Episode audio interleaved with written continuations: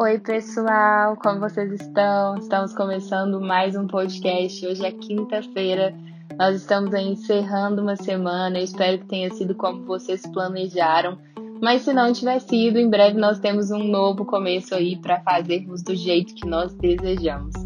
É, hoje eu queria falar sobre um tema bem legal, um tema que tem chamado muito a minha atenção, que é criatividade versus pandemia.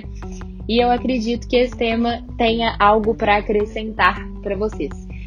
Eu refleti bastante antes desse podcast para tentar trazer para vocês um pouco da minha realidade na pandemia. Eu comecei a pandemia completamente estagnada na minha criação. Eu tive todas as barreiras possíveis e imagináveis. Quando eu fico ansiosa, eu tenho muita dificuldade de criar. E isso foi gerando dentro de mim um sentimento de frustração muito grande. Eu só me cobrava por não estar criando, mas eu não conseguia também trazer para minha mente formas de aliviar o pensamento para conseguir criar melhor. Eu falo que não necessariamente o tempo que você se dedica a criar vai ser o tempo de produtividade. Às vezes eu fico 5 horas tentando ter uma ideia boa e o tempo realmente produtivo em que eu executo e tiro essa ideia do papel são em torno de 20, 30 minutos. Então, o tempo dedicando a criar não necessariamente vai ser o tempo produtivo. E eu comecei a trazer um pouco de leveza para minha criação. Quando eu sentava para criar, nunca era um momento que eu tinha separado para criar, eram momentos que eu via que a minha mente se abria a essas oportunidades. E da mesma forma, eu também não focava em criar aleatoriamente. Eu tentava reduzir o meu campo de imaginação e de criatividade para estabelecer um limite. Por mais engraçado que pareça, eu aprendi isso inclusive num curso do Paulo Cuenca, ele fala sobre termos um território dentro da nossa criatividade. Muitas agências de marketing falam sobre isso também. Você não vai criar tendo como base todo o universo, você vai criar tendo como base um, uma área específica que você precisa desenvolver um conteúdo. Isso, querendo ou não, por mais que pareça uma limitação, é algo que te facilita na criação.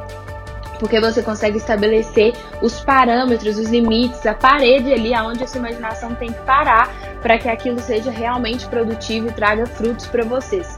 É, vou dar um exemplo. Se a gente falar sobre um post, um post para você elaborar para sua semana ser produtiva como influenciador, e eu não estabelecer qual que é esse post, quantas, é, qual vai ser a legenda, como você vai criar isso, né? Como que você tem que desenvolver, quais são as suas referências.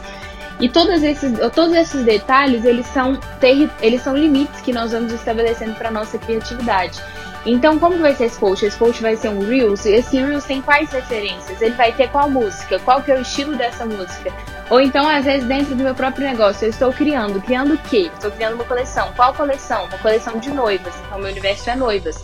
Quantas peças vamos ter nessa coleção? X peças. Quais são os materiais que eu vou trabalhar? Então eu vou reduzindo o meu campo criativo para que ele seja mais nichado, mais segmentado e mais específico.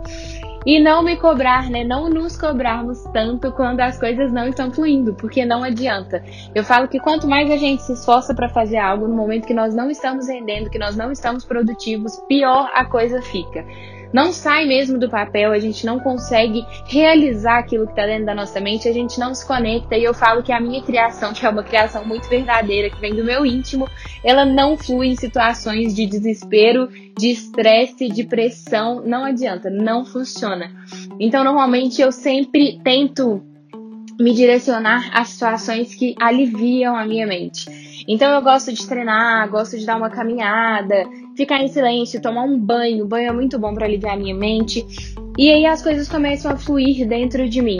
E sempre com muitas referências, dando uma analisada em muitos aspectos, muitas outras criações, né, que estão ao meu redor, para que as coisas começam a fluir dentro de mim.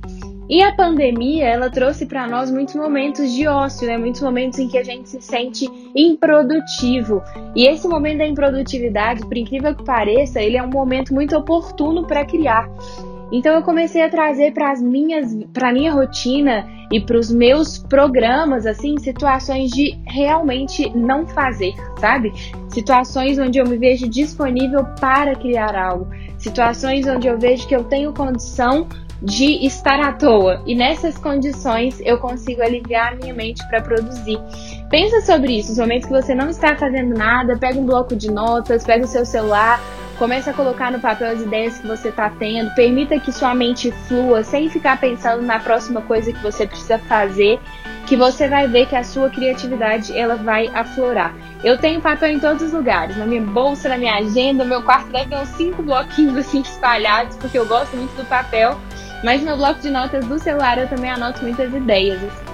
Então, a minha dica, resumindo, é para você se cobrar menos e aproveitar os seus momentos improdutivos, onde você sente que você está à toa, para abrir a sua mente à criatividade. Ela está te esperando e ela está aí dentro de você. Um beijo, espero que esse podcast tenha te ajudado.